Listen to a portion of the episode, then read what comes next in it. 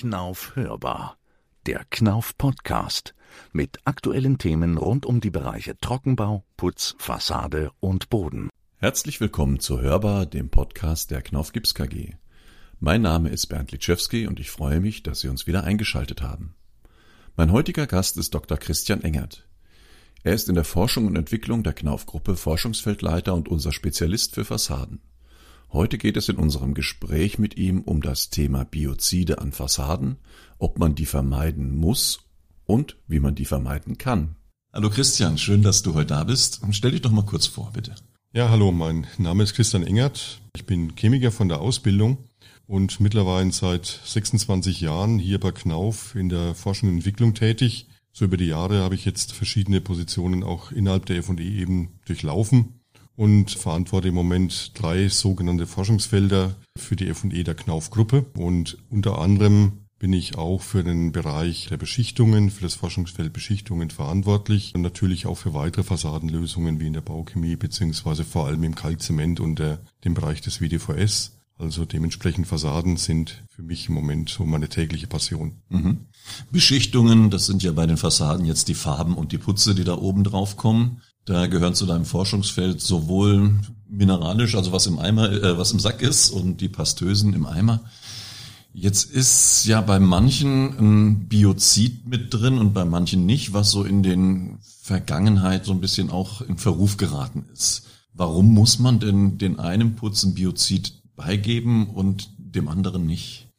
Ja gut, gerade bei eben den äh, fertigen Produkten, die jetzt im Eimer daherkommen, wo ich äh, im Endeffekt Wasser als ja, mit Verdünnungsmittel habe, also nicht mehr wie ganz, ganz früher zum Beispiel noch Lösemittel mit drin dabei waren, ist eben für solche wässrigen Produkte es zwingend notwendig, dass ich einen Produktschutz habe. Zum einen, solange das Gebinde äh, oder das Material im Eimer dann sich befindet, dann muss ich das Gebinde konservieren und äh, das mache ich eben mit chemischen Zusatzmitteln. Und wenn wir an die Fassade denken, haben wir natürlich dann nicht nur eine Belastung im, während dem Transport, während der Lagerung, sondern natürlich auch während der Lebensdauer äh, dieses Produkte an der Fassade. Und auch dazu werden ein bisschen andere chemische Materialien nach dem heutigen Stand der Technik eingesetzt. Auch das sind Biozide, die nennen sich dann Filmkonservierer, die anderen Gebindekonservierer. Und beides wird eben benötigt, um die Produkte ja vor einem mikrobiellen Befall zu schützen, um sie stabil zu halten. Fangen wir mal mit dem Gebindekonservierer an. Das ist also, damit ich sag mal, im Eimer nicht umkippt und das, ja, ich habe es früher mal gesehen, so ein Eimer sich aufbläht, das ist auch nicht so schön. Das klingt ja jetzt auch wieder, ja, Konservierer und Biozid. Wo finden sich denn diese Mittel noch, außer jetzt bei uns am Bau, die damit eingesetzt werden?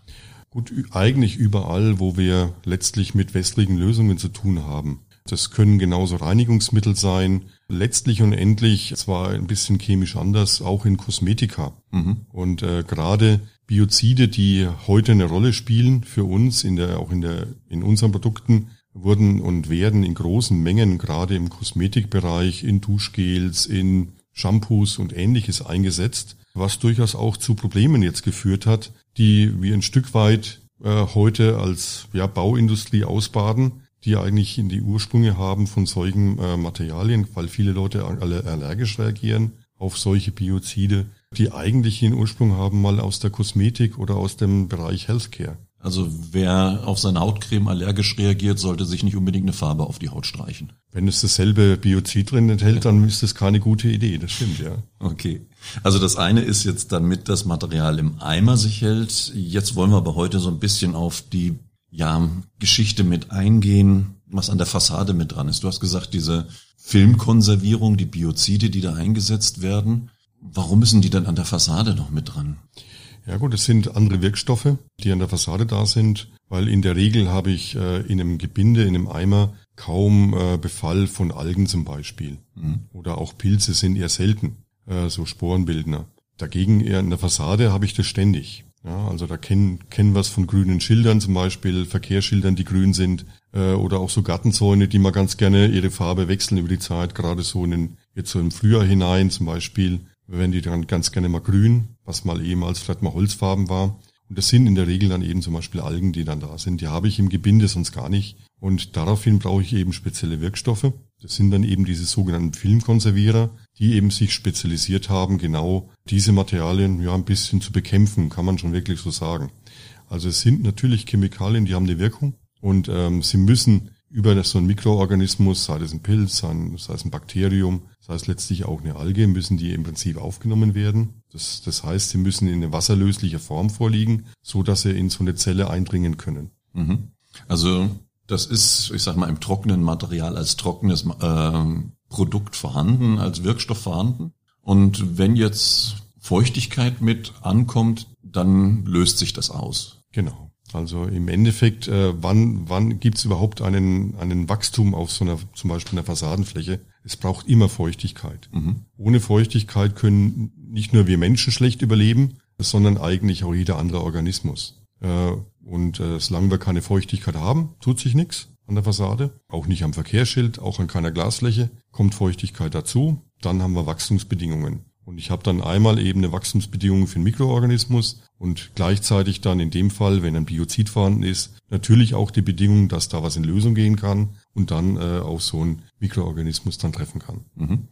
Wenn diese Biozide jetzt wasserlöslich sind, können die natürlich auch durch Regen ausgewaschen werden. Kann man da auch was gegen machen oder ist das noch so wie, Gott, ich habe vor 25 Jahren in der Branche angefangen, äh, dass das dann, ich sag jetzt mal, ins Erdreich reingeht und relativ schnell daraus verschwindet? Wasserlöslich heißt natürlich wasserlöslich. Das heißt, auch beim Regenereignis kann sich das dann lösen und im schlechtesten Fall natürlich ins Grundwasser gelangen. Das Gute ist aber, äh, die Entwicklung ist auch da nicht stehen geblieben.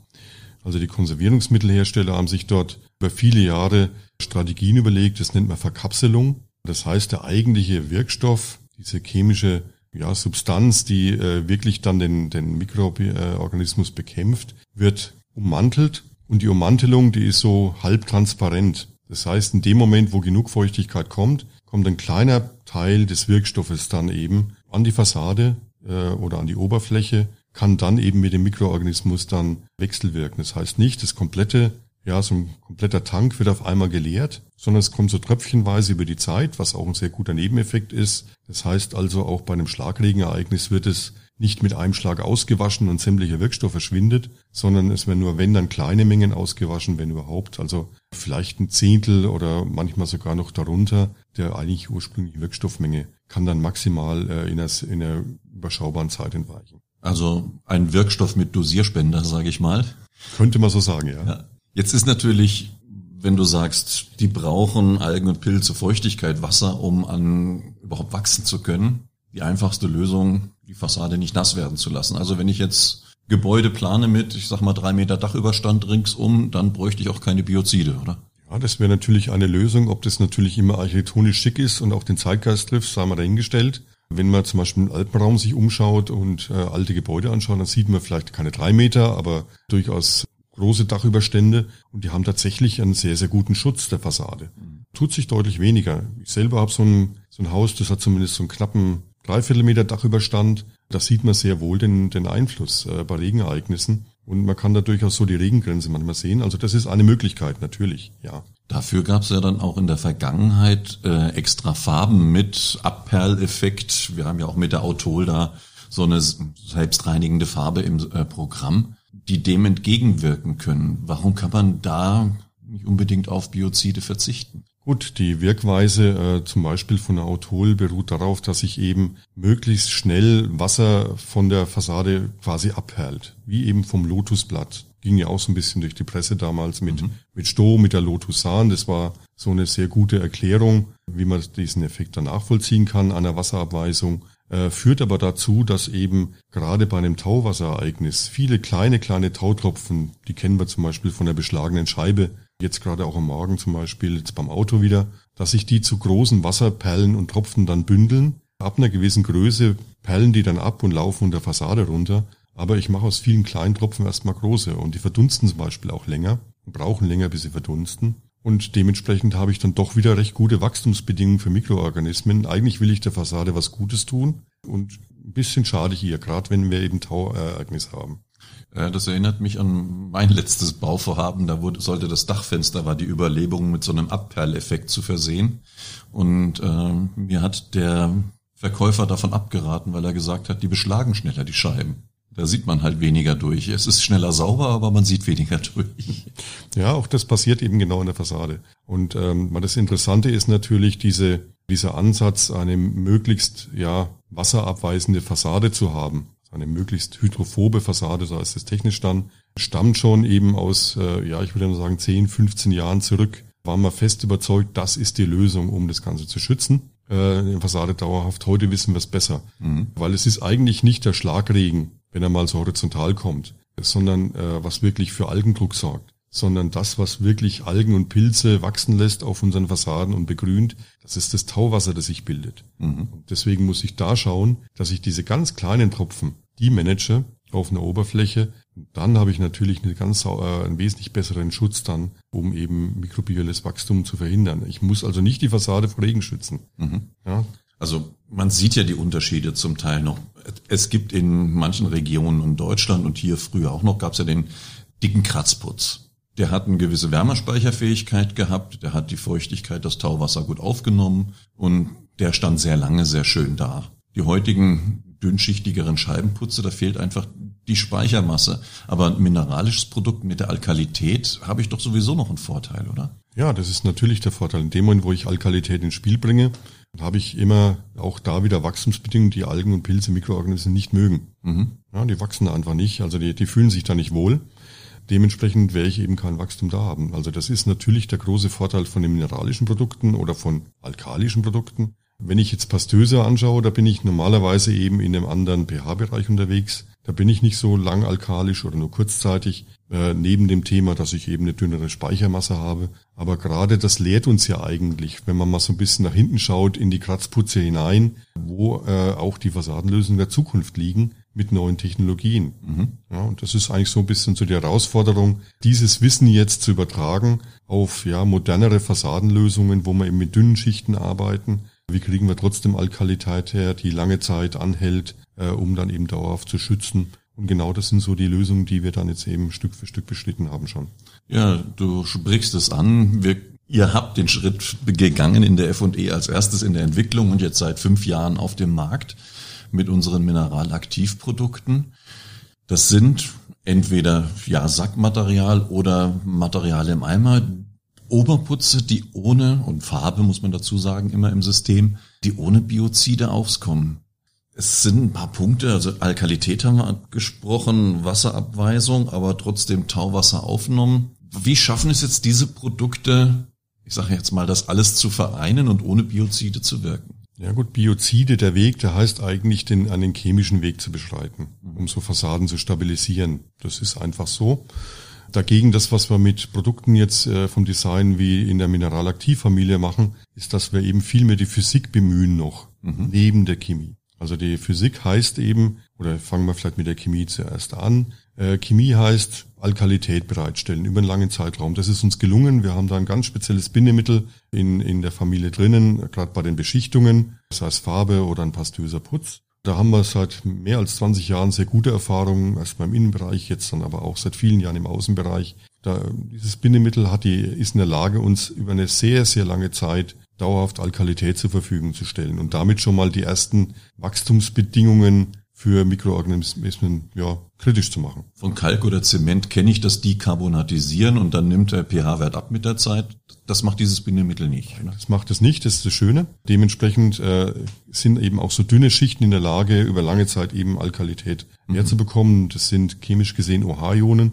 Äh, die müssen nicht zwingend aus dem Kalk daherkommen oder aus dem Zement. Da gibt es eben auch andere Möglichkeiten und die zapfen wir, die nutzen wir in dem Fall. Mhm. Und äh, gut zu diesem chemischen Aspekt, den wir da haben, setzen wir jetzt eben ganz gezielt bei Mineralaktiv die Physik ein. Mhm. Das heißt also, wir haben eben gelernt, Tauwasser ist das, was uns eigentlich den Bewuchs dann äh, nach vorne bringt und erzeugt. Also müssen wir das Tauwasser managen. Äh, und dann nutzen wir genau die Techniken wie im Kratzputz damals auch. Das heißt, wir machen eben keine super wasserabweisende Fassade mehr, wie, wie mit Authol als Beschichtung, sondern wir gehen den Weg, dass wir sogar eine ganz, ganz leichte Wasseraufnahme induzieren. Mhm. Das heißt also, die Fassade am Schluss, die Beschichtung ist immer noch wasserabweisend genug, wenn Schlagregen kommt, dass es abläuft. Aber wenn wir Tauwasser haben, dann kann diese kleinen Tauwassertröpfchen können über die ersten beiden Schichten, das heißt die Farbe und den darunterliegenden Putz aufgenommen werden, quasi wie ein Löschblatt aufgesaugt Ich habe so einen Löschplatteffekt, mhm. ja, und damit habe ich eben die Feuchte aus dem Untergrund oder aus der Oberfläche dann entzogen. Und damit finden die Mikroorganismen nicht das, was sie benötigen, nämlich Feuchtigkeit und Wasser. Jetzt muss die Feuchtigkeit aber auch wieder weg.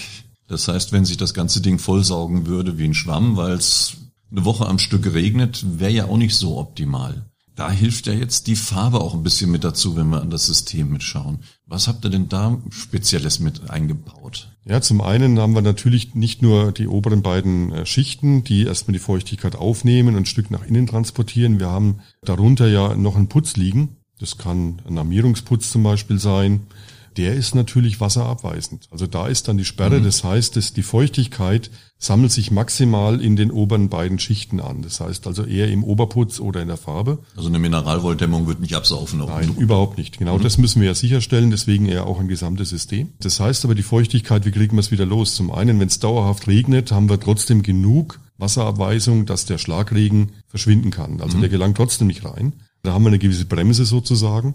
Und auf der anderen Seite muss das System natürlich so, man nennt dann das ganze Wasserdampfdiffusionsoffen, fürchterlicher Begriff. Ja, das heißt also. Früher hätte man gesagt, atmungsaktiv, oder? Halt, man könnte mal auch so sagen, so, ja, richtig atmen tut's nicht, aber ja, ja, die meisten verstehen es vielleicht. Muss noch wieder belebt werden. Ja. genau. Nein, also im Endeffekt äh, ist es genau der umgekehrte Schritt. Was reingehen kann, muss natürlich auch schnell genug wieder rauskommen. Und mhm. Das geht eben über spezielle Aufbauten in den Systemen, dass die möglichst große oder Porenräume haben, die sich auch nicht verstopfen, dass eben das Wasser zum einen nach innen dringen kann, aber genauso schnell auch nach, wieder nach außen. Und das ist genau das, was stattfindet. Das heißt, wenn es jetzt äh, zum Beispiel ein Schlagregenereignis ist, dann wird vielleicht eine Fläche auch minimal ein bisschen dunkler. Das ist man heute halt nicht mehr gewohnt. Mhm. Da kann sich durchaus mal die Farbe minimal verändern. Ja, gut, äh, die Lichtbrechung ändert sich da, das ja, geht ja dann wieder genau. weg, wenn es trocken ist. Aber es geht sofort nach kurzer Zeit wieder weg, weil das mhm. Wasser eigentlich, man kann zuschauen, wie es eigentlich dann wieder nach außen geht ja. und wieder trocknet. So eine Fassade wird natürlich am schnellsten wieder trocken, wenn man sie irgendwie, ich sag jetzt mal, aufheizt. So, so ein, ich will nicht sagen Heizmechanismus, aber äh, so ein Trick habt ihr ja auch in der Beschichtung mit drin, damit sie einmal ja schneller austrocknet, schneller warm wird, aber auch diese Taupunktunterschreitung nicht so schnell stattfindet, dass sich überhaupt gar kein Tauwasser bildet. Genau, das ist eben der Punkt. Wie gesagt, Tau ist das, was wir äh, im, im Fokus haben. Und äh, man kann natürlich auch weniger Tauwasser bilden, wenn die, die Oberflächentemperatur einfach nach oben geht, der Fassade.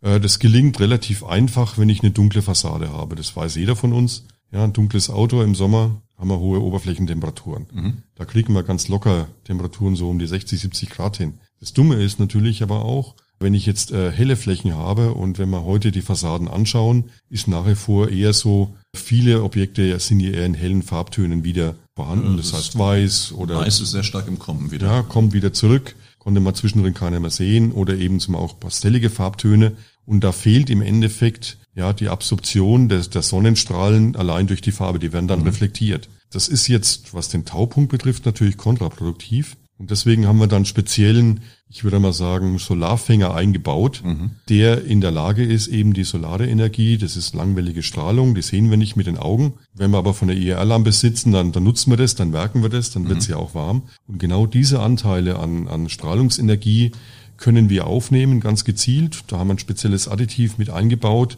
Und es führt dazu, dass wir ein halbes Grad, Grad Oberflächentemperatur erhöhen können. Und das ist genauso der Gamechanger, dass wir manchmal signifikant weniger Taupunktunterschreitungen haben.